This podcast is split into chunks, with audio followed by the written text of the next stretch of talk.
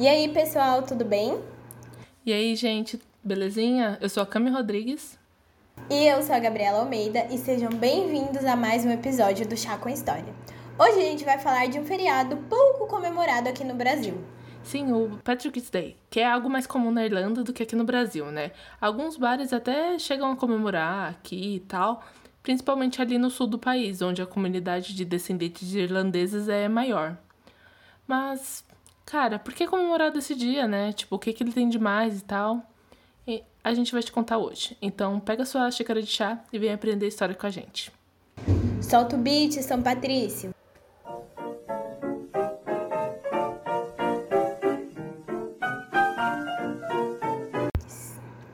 Bom, como sempre, antes da gente começar, é super válido reforçar que todas as fontes estarão na descrição do episódio e na thread do Twitter. Então siga a gente nas nossas redes sociais, que é o arroba História para o Twitter, Instagram e TikTok. Avisos dados, bora, bora começar? começar? Bom, quem foi o São Patrício? Sabe-se que ele nasceu ali na Grã-Bretanha no final do século IV. Viveu lá por 16 anos e era considerado um pagão antes disso, né? Então, que era a cultura, era a religião ali da, da região. Antes de ser o São Patrício que a gente conhece, os historiadores acreditam que ele se chamava Mawin Sukat. Acho que é assim que se pronuncia, se não, perdão. Ele era filho de um oficial do exército romano-britânico e diácono, o Capu, Capulnius. Gente, é um nome difícil, viu? Capulnius. Bom, gente, a sua vida mudou bastante quando ele completou 16 anos. Patrício foi sequestrado e vendido como escravo por saqueadores irlandeses. Foi durante esse período que ele deixou de ser pagão e se aproximou do catolicismo. E ele foi escravo durante seis anos, até que ele conseguiu fugir e, por conta da sua aproximação com a religião, ele foi estudar em um mosteiro em Gauss. Atualmente, ele, essa, essa região pertence à França. Ele estudou lá por 12 anos e foi a partir dessa aproximação que ele se tornou Patrício, né? Que antes ele se chamava Maui. Aí ele descobriu uma vocação lá nesse mosteiro, que era, no, no caso, converter as pessoas não religiosas no catolicismo. Ele era bem envolvente. Gostava de espalhar a palavra de Deus. Ele é. é Aquele que batia na sua portinha no domingo, Com a Bíblia 6 horas da manhã.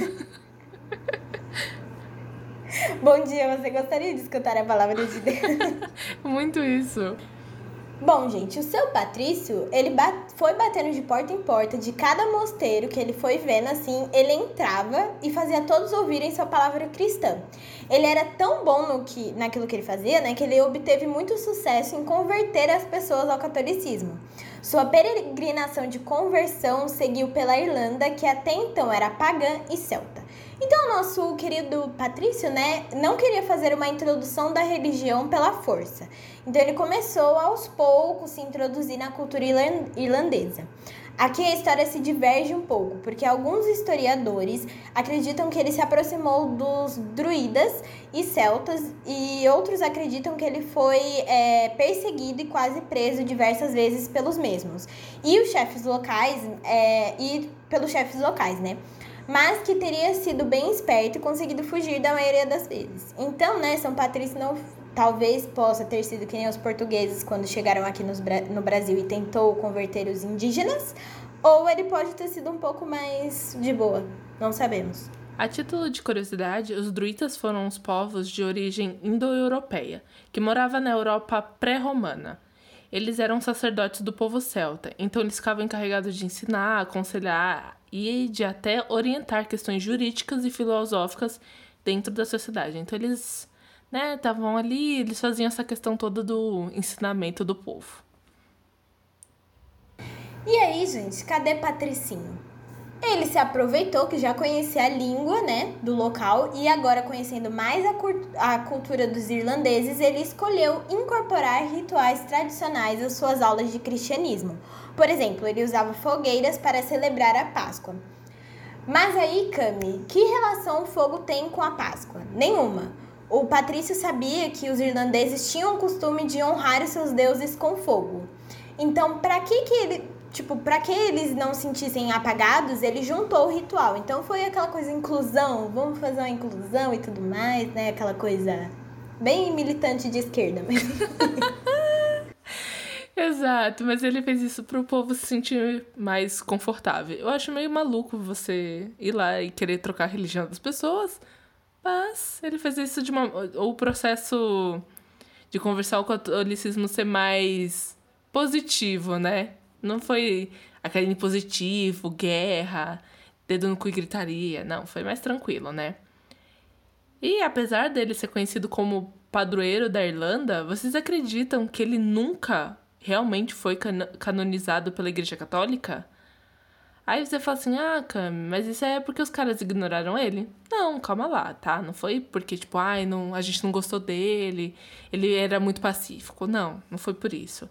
Isso aconteceu porque durante o primeiro milênio não tinha um processo formal de canonização, né? Então não tinha, tipo, alguém, um padre chegar lá e falar assim, ó, oh, nós curtiu aqui o São Patrício, vamos fazer ele santo? Não teve isso. E aí, o que que aconteceu? Acredita-se que ele se tornou, né, depois de se tornar padre, ele provavelmente foi proclamado santo por aclamação pública. O povo falou assim, ele vai ser santo. E foi isso que rolou. É, aconteceu isso com a Madre Teresa de Calcutá, é, né? exato. Tipo, a população resolveu canonizar ela e ela virou uma santa. E é isso, gente. As pessoas viram santos assim. É. Tá? Pra quem não sabe. pra quem não sabe, hoje em dia tem, tem todo um processo e tal. Teve até a irmã Dulce aqui do Brasil, né? Se eu não me engano. Ela foi canonizada. Uhum. Ou tava em processo de canonização. Foi. E hoje tem todo um. Eu acho que ela foi. É, eu acho que ela foi. E tem todo um processo, tem que abrir lá, mandar pro, pro Vaticano. É um rolê. Mas antigamente não tinha. E o provar povo, também, né? É, o povo hoje escolhe. O povo antigamente escolhia. Falava assim, eu quero. Esse, esse vai ser meu santo. Bora botar. a voz do povo é a voz de Deus. a voz. A voz... Literalmente. Exatamente isso. Perdão, não podia perder a piada. Mas, voltando aqui, é, o seu Patrício, né, ele foi missionário por 30 anos e se mudou para Counting Down, condado que viveu até falecer em 17 de março de 461. Mas, Cami, como surgiu o Patrick's Day, né? Por que, que a gente comemora isso aí? Bom, o dia de São Patrício só surgiu em 1903 como uma comemoração religiosa sobre a vida do homem santo, né? Literalmente no dia que ele morreu aqui, dia 17.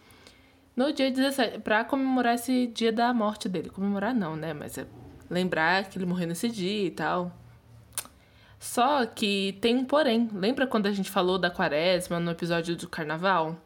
Que era a época entre o carnaval e a Páscoa onde você deveria se livrar de todos os seus pecados, estar limpo pro dia santo? Pois então, meu povo, no dia 17 de março, né, ele caia durante essa época, que é um período de restrições comportamentais aos fiéis católicos. Mas aí todo mundo gosta de uma festa, né? O que, a Igreja Católica fez? Cortou as restrições da data, fazendo com que todos os irlandeses, né, pudessem aproveitar a comida farta, músicas, festas e bebidas. Então tinha assim, uma exceção, só no dia 17. Depois você voltava pro, pra quaresma de São Santo purificado até a Páscoa. É muito aquele povo que faz dieta e tem um dia do lixo, sabe? Que você, você come salada a semana toda. Chegou um sábado, bora comer um hambúrguer, tomar cerveja. Um hambúrguer não, tem gente que come 5, 6, 7. Nossa, e depois passa não. mal. É muito isso, né? É, é os crossfiteiros, gente. Vale ressaltar que no BBB, fumante tá vencendo o crossfiteiro, tá bom? É isso, boa tarde pra você. Não, porque ele é um puta crossfiteiro, né? Um puta crossfiteiro. Porque ele é forte. Ele só tem isso para mostrar o músculo dele. Porque, né? De resto. Nossa, eu amo esse meme. Tudo pra mim. Mas, essa, voltando aqui ao assunto, né? Mas essa celebração que a gente tem, como a gente conhece hoje, demorou para acontecer. Porque esses tradicionais pubs, que são parecidos com os nossos bares, eles não têm, né, show ou música ao vivo. Essa parte de shows e tal ficam tudo pra rua. Nos pubs você só tem cerveja e as pessoas mesmo. Esses locais são bem mais comuns na Europa, né? Ali na Irlanda você tem muito Alemanha também, que é uma coisa mais intimista. Eles só começaram a participar das festas mesmo em 1970, muito estimulado pelas cervejas locais, porque a gente precisa lucrar, porque se é uma terra capitalista, né? Fazer o quê? E eu queria dizer, gente, que existe pub aqui no, no Brasil. Eu já vi um na Oscar Freire, que é aqui, aqui em São Paulo, né? Tem a Oscar Freire e tem um lá. É, tipo assim, ele é, ele é todo de madeira, assim, é mal bonito. Tipo, dá, não parece um bar. É aquele negócio, não parece um bar que você vai lá, toma uma cerveja na porta, entendeu? Você vai fazer tudo dentro dele. E eu não sei, talvez valha a pena ir. Eu sempre tive vontade de ir só pra ver como é e tudo mais. Isso que eu nem bebo cerveja, mas tudo bom. Mas, tipo, eu só queria ir é. Só pra entender por que, que as pessoas gostam tanto. Ah, sei lá. Pra mim também. Não, mas tem muito bar que você pode entrar. Mas eu gosto de ter uma musiquinha. Eu fico. Não. Será que eles têm uma musiquinha ambiente? Deve ter, né? Que é o mínimo. Acho que, eu acho que não, Cam. Eu acho que deve ficar, tipo, todo mundo mais conversando, sabe? O máximo é que eu acho que em pub acontece mais as pessoas irem pra assistir jogo, né? Tipo assim, no bar acontece também, mas pelo menos o costume lá, né? É, pode ser. Ai, sei lá, menina. Acho estranho. Gosto de uma musiquinha. Gosto de ter que gritar muito pra um falar. Pagode. Porque a pessoa não tá me entendendo. Acho mais interessante essa dinâmica. Gosto dessa dinâmica também. Mas quem quiser ir num pub um dia, quem mora aqui em São Paulo, fica a indicação. Não, eu não lembro agora o nome da rua, mas se quiser eu ponho na descrição. Agora voltando ao assunto, né, a gente vai falar sobre alguns símbolos que marcam bastante, né, o St. Patrick's Day. Além da cor verde, outros símbolos marcam a festança dos irlandeses, como o trevo de três folhas. Existem várias lendas e mitos sobre o trevo, mas a mais comum é que o St. Patrick utilizou o trevo como uma metáfora para pregar a Santíssima Trindade, que é o famoso. É, ele fazia isso para pregar a Santíssima Trindade para os pagões celtas. É o famoso em nome do Pai, do Filho e do Espírito Santo, sabe? Por isso, o trevo de três folhas está ligado aos festejos. Também conhecidos como cel, é, pelos celtas como siamori, ela é uma planta bem antiga porque ela também indicava o início da primavera lá na Irlanda. E o trevo de quatro folhas? O que, que tem a ver? Eu não entendi. Fiquei um pouco perdido com isso. É, então, eu acho que o trevo de quatro folhas é só mais uma superstição, sabe? Porque a gente nunca acha o trevo. A maioria das vezes a gente acha o trevo de três folhas. Sim. Aí eles sempre falam que, tipo, se você achar um trevo de quatro folhas, é seu momento de sorte. Você deve desejar um, tipo, um desejo, né? Como se fosse uma lâmpada do Aladim. Mas assim, Acho que nada demais, né? Tipo, só um trevo mesmo e se der certo. Se um dia vocês acharam um trevo de quatro folhas e deu certo o pedido, comenta pra gente, tá bom? Porque eu nunca achei. Eu também nunca achei. Mas eu queria sorte, né? Então eu sempre procurava. ah, e eu procuro também, porque aqui na minha casa tem umas plantinhas e nasce uns trevinhos ainda. Aí eu fico contando. Um, dois, três. Aí eu acho que tem quatro e eu fico emocionada, mas não, é só três. É, então, eu no caminho da escola, né, quando eu estudava no fundamental, tinha, no caminho dessa escola, tinha muito trevo. E aí eu sempre ficava tipo, é hoje que eu vou achar, sabe? Eu sempre feliz. E aí acabava, acabava que eu nunca achava. Eu ficava tipo, ah, tá, que merda, né? É triste. Mais um dia de azar nessa a merda. A, a gente se contenta com o quê? Com o dente de leão e a gente assopra pedindo um desejo. Ai, sim. É cada coisa que fazem a gente acreditar. É, não, e a gente faz assim. Acredita muito? Não, mas também não desacredita, porque vai que dá certo. Tudo pode acontecer, a gente não pode duvidar. Como diz a Xuxa, tudo pode acontecer, se quiser, será. É isso. Mas voltando aqui ao assunto, depois dessa citação maravilhosa, Xuxa. No século XVII, Shamrock, que é como eles chamam os trevos na Irlanda, tornou-se um grande símbolo nacional para os irlandeses emergentes já que nessa época os ingleses começaram a confiscar terras irlandesas e a criar leis contra o idioma irlandês e a Igreja Católica. Diante disso, muitos irlandeses começaram a usar o trevo como simbolismo de orgulho às suas origens e para mostrar o seu desgosto com o domínio inglês. E tem o Leprechaun, que é o famoso duende. Algumas histórias contam que essa lenda surgiu por causa da crença dos celtas em fadas, homenzinhos pequenos e mulheres que podiam usar seus poderes mágicos para servir é, a Deus ou ao diabo. No folclore celta, o duende é, é considerado assim almas excêntricas responsáveis por consertarem o sapato de outras fadas. Atualmente ele é conhecido como um homem bem pequenininho, com um paletó e cartola verde, completando um serzinho de barba longa. É traiçoeiro e faz de tudo para proteger o seu tesouro, um pote de ouro que se encontra no fim do arco-íris. Mas aí, duende, não tem nada a ver com St. Patrick's Day, né? Exatamente, eu não entendi qual que é a ligação. Nenhuma, eles quiseram quiseram colocar um, um, um, uma mágica no rolê. Uma mágica e também é tipo, como é que é um mascotezinho pra Exato. achar fofo. E eu queria falar que essa história do, do fim do arco-íris e tudo mais, meu pai contava muito essa história pra mim, que eu perguntava assim, ai pai, o que, que tem no fim do, do arco-íris? Aí ele falava, ah, tem uns. Um, dizem, ele falava assim, dizem as más línguas, que tem um potinho de ouro. E eu acreditava rude, porque um dia eu pedi até pra ele me levar lá. Eu falei assim, pai, por favor, me leva lá pra gente achar o ouro. Aí ele falou assim, mas Gabi, ninguém consegue chegar ao fim do arco-íris. Eu, mas eu quero. Mas eu quero, Já meu filho. Aquela coisa é aquela coisa do capitalismo, né? Querendo. Já é criada assim. É, então. E é uma coisa não só dos irlandeses, né? Porque se chegou aqui no Brasil, tipo, porque meu pai falou que quem contou essa história pra ele foi o pai dele. Então, tipo, essa coisa, né? Passada de geração em geração.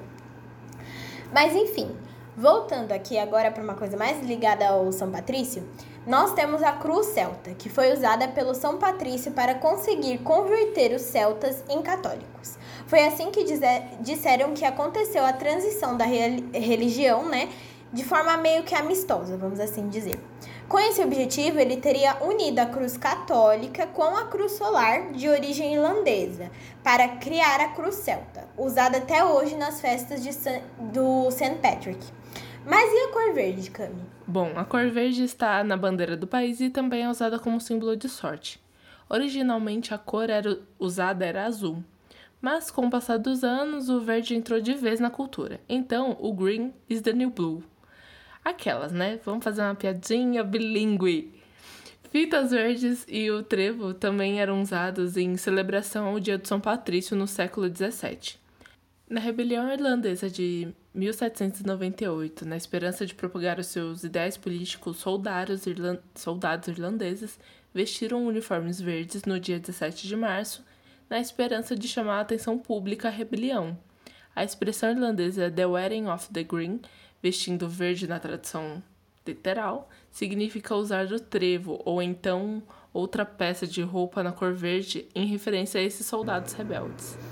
E, gente, até a cobra tá no meio desse, desses símbolos aí do St. Patrick's. Porque certa vez nosso santinho subiu no cume de uma colina. Hoje essa colina é chamada de Krog Patrick. E ele usava um cajado, afastou todas as cobras presentes no local. Mas, gente, na verdade isso é meio que um mito, porque não existia cobras no país. Mas o episódio conhecido como The Banishing of the Snakes é, na realidade, uma metáfora para a erradicação da ideologia pagã na Irlanda e o triunfo do cristianismo. Então é tudo, tipo, uma historinha para boi dormir, sabe? Ninguém sabe se é realmente isso. Ai, nunca é, né? Mas o, o, o cristianismo sempre cresce os rolês e tal. Fala, tipo, ai, fez isso. Acabou que nem fez. Exato. Só, só quer aumentar a história. E ainda, claro que como toda boa festa, toda boa tradição e tal a gente tem o quê? Comidas típicas, que é disso que o, Brasil, o mundo gosta, né? O ser humano gosta de comer. Todos os anos, norte-americanos que possuem descendência irlandesa se reúnem com seus parentes e amigos para compartilhar a tradicional refeição de corned beef and cabbage, um prato que a maioria das pessoas consome no mesmo dia. Esse prato é o quê? É uma carne bovina tratada com salmoura e posteriormente fervida com vinagre, a fogo lento ali, assim, bem devagarzinho e tal. Os pedaços da carne vêm com cortes de fralda. A origem do nome é, provém do processo de salga e tal, quando se acrescenta o grão do sal. Ela costuma ser é, enlatada para comercializar, mas, tipo, eu acho que vale mais a pena nessa tradição fazer todo esse processo e tal, que lembra as origens. É, eu acho tão estranho comida enlatada. Tipo assim, dá pra comer. Nossa, eu acho É, fino. exato. Tipo assim, dá pra você comer é, ervilha e, e milho. E que é de boa, sabe? Tipo palmito. Agora, tu me vem com feijão enlatado, eu já fico assim, amado. Bicho, não, não é nem enlatado. Vem, sabe, na, naquelas caixinhas mesmo. Eu acho aquela coisa mais nojenta do universo. Sério, eu fico assim, a pessoa. Gente, eu acho que assim, o cúmulo da preguiça, a pessoa não cozinhar o feijão. É tipo o caso, a gente tá pegando BBB várias vezes. Do projeto não saber fazer um arroz, sabe? O feijão a gente até entende, porque eu também tenho medo de panela de pressão e também por preguiça que eu não aprendi. Nossa, eu morro de medo. Mas, tipo assim, o arroz você faz em 5 minutos. 5 minutos. Gente, é a coisa mais besta fazer Mano. arroz. Total. E ele não sabia fazer nada, ele não queria comer nada. Era um grandíssimo mimado, pra não falar outra palavra. E tipo assim, não, que nem o Fiuk fazendo cuscuz errado. Nossa, eu quis morrer, gente. Sabe, minha mãe é piauiense. A gente come cuscuz desde Raiz. que eu tenho um dia de vida, entendeu? Bota o cuscuz, hidrata o cuscuz pela misericórdia. Nossa, quis morrer com aquilo. Não, mas tipo, e ele tava fazendo também. É, eu acho uma coisa impressionante o fato das pessoas não saberem fazer algumas coisas sem, tipo, por exemplo, é, tem gente que não faz macarrão é, se não tiver o molho, o molho enlatado. Só que, gente, você consegue, se você ferver a porcaria do tomate, descascar, depois bater no liquidificador, tcharam, vira um molho. Aí tu só salga, faz o temperinho. É bom ter o molho enlatado pra dar aquela encorpada? É. Mas, tipo assim, é por. Às vezes as pessoas não fazem isso por pura preguiça, sabe? E comida enlatada, ela surgiu não por pura preguiça, mas também pra facilitar algumas coisas. Mas, tipo, hoje em dia, as pessoas, principalmente nos Estados Unidos, aqui a gente não tem muito esse costume, mas, tipo, as pessoas comem absurdamente tudo enlatado. E congelado também. E eu acho isso um absurdo. Tudo. Não, é tudo, tudo muito industrializado. Tanto que, tipo assim, é, eles comem comida orgânica ou verduras e tal, é mais caro. E eu fico tipo, misericórdia, vocês vão morrer tudo de câncer. Que, isso é, é muito industrializado Sim. dentro de você. É tudo. Tudo, absurdamente. É mais fácil você comer, tipo, tem até um documentário, né? Do, do McDonald's, do cara que passa dias comendo só McDonald's em todas as refeições. E assim, é surreal. Tudo bem que eles falam que é meio forçado isso dele, passar mal, assim, porque, né? Mas é muito, muito surreal, muito surreal. Eles comem, é, é muito barato, né, McDonald's? Você consegue comprar, tipo, batata a um dólar e poucos centavos. Nossa, tipo, é um absurdo. E você já comeu brócolis congelado? Tem? Nossa, não, eu só compro Tem, normal. Camila, tem. Tipo assim, eu tinha amizade com uma pessoa e aí a gente, eu ia pra casa dela, né? E aí a gente fazia, tipo, a mãe dela comprava, né, brócolis congelado. Mano, puta que me pariu. É horrível. Tem gosto de borracha, sabe? E tipo, Ai, que horror. Nossa, Parece- não. Eu compro no- na mercearia aqui perto de Exato, casa. tipo assim, se- sendo que você pode comprar a- o brotinho, né, a plantinha, e aí você só cozinha. Querer só ele cozinhar. Tipo, você tempera com o jeito que você quiser, você faz refogado, você faz do jeito que você quiser. Mas existe gente que compra congelado, ele fica borrachudo, com gosto, parece gosto de gás de geladeira. É absurdo, mas É, mas fica. E, tipo, as pessoas comem, que nem lá nos Estados Unidos eles têm essa coisa comum de comprar morango congelado. E eu tava vendo até uma menina conversando num tweet, ela tava falando que se a gente visse um morango no microscópio, a gente ia ter um nojo extremo de todos as- os processos de agrotóxico que eles passam, sabe? E ela falou assim que ela não come, e ela é do Brasil, é? Ela não come, acho que abacaxi e morango por causa disso. Gente, que surreal. Nossa, eu fico passada com essas comidas, tipo, super processadas, até tipo para congelar, você passa por todo um processo. Cara, sabe? O brócolis, brócolis é mó gostosinho. É. Ali ele no- só no vapor, sabe? Ele cozinhado no vapor. Nossa, show demais. Aí tu congela. Nossa, eu amo brócolis. Eu era muito aquela criança do, do comercialzinho. Eu quero brócolis. Eu amo brócolis, é tipo meu vegetal favorito. Eu como ele pra sempre se for possível. Mas enfim, gente. Nossa, eu acho show demais. Voltando, né, depois dessa crítica às pessoas que comem comida enlatada. A gente. Feijão enlatado, principalmente. Feijão enlatado, principalmente. A gente vai agora para Nova York, que é. Tem o bairro, né, de Lower West Side, que eles substituíram o corned beef pelo tradicional prato Irish bacon para economizar dinheiro. Foi com os judeus que eles aprenderam a receita. Outro prato tradicional é o Irish Soda Bread, bread, mais conhecido como pão irlandês, que é um pão rápido onde o fermento próprio, é, tipo, onde o fermento próprio dos pães é substituído por bicarbonato de sódio. Então é um pãozinho hum, gostoso. Bom. E também, assim, seguindo essa vibe aí dos carboidratos, a gente tem o quê? Panqueca de batata, conhecida como box tea. Elas são feitas com purê de batata, mais batatas raladas, e o resultado é uma textura de bolinho frito, sabe? Tipo uma casquinha gostosa, que deve ser muito show. Com queijinho, deve ser muito sucesso uhum. isso.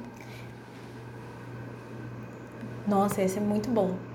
Agora vamos para a lista de curiosidades. Vocês sabiam que existe uma cerveja verde só para essa comemoração? O chopp deles é feito com corante alimentício com a cor verde, mas a cerveja normal que a gente tem, tipo, do até hoje, né? Os dias atuais, que ela é amarelinha. Porém, nem sempre foi assim. Dizem as más línguas que em 1910, em Nova York, foi criada a cerveja verde em comemoração ao feriado de St. Patrick's Day.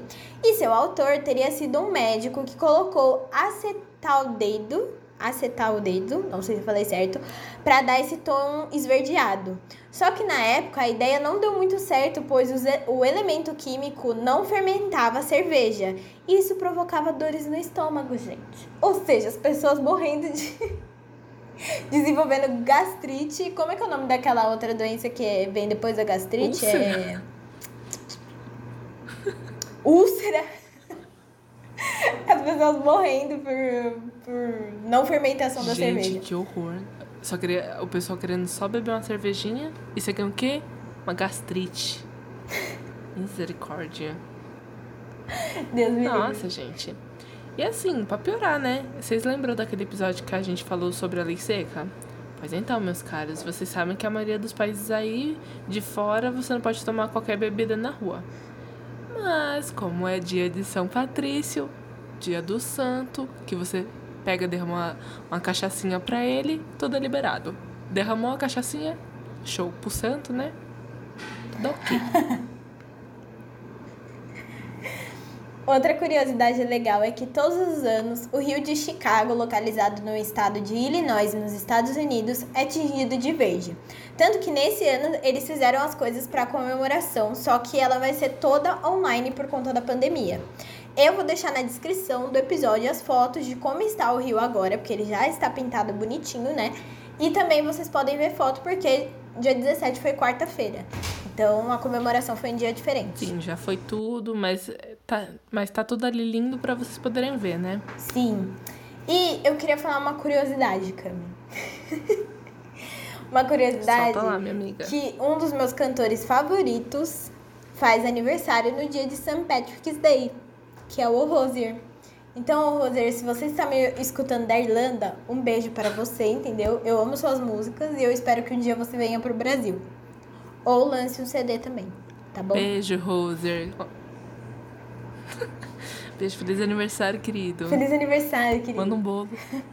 Uma coxinha. Muita sorte. Que você encontre o duende para fazer um pedido. Ou um trevo de quatro folhas. Ai, amei. Bom, meus queridos, com essa última curiosidade, um beijo pro Rosier, que tá aniversariante, maravilhoso. É, a gente fecha, esse, a gente termina esse episódio. Conta pra gente qual foi a sua parte favorita, o que, que você achou. Curtiu uma cervejinha verde? Quer uma úlcera? Talvez? A gente quer saber. Conta tudo pra gente, a gente é curiosa. Beba uma, uma cerveja em homenagem a São Patrick's Day. A não ser que você seja uma criança, aí Exato. não pode. Então siga a gente nas nossas redes sociais, Twitter, Instagram e TikTok agora, arroba Chaça História. Ou se você gosta de mandar um e-mail, né? E quer passar a palavra de Deus, como St. Patrick fez durante muitos anos, manda pra gente o chacehistoria.gmail.com. Mas finaliza ali com a cervejinha, entendeu? A gente se vê na próxima semana com mais um episódio quentinho, cheio de curiosidades pra vocês. Um beijo, até mais e lavem as mãos. Beijo, gente. Lavem as mãos, se cuidem e até semana que vem. Este podcast é produzido por Camila Rodrigues e Gabriela Almeida. O roteiro é feito por Camila Rodrigues e Gabriela Almeida. A arte foi feita pela Camis. A trilha sonora é a música Chicago Breakdown do Louis Armstrong e a edição foi feita por mim.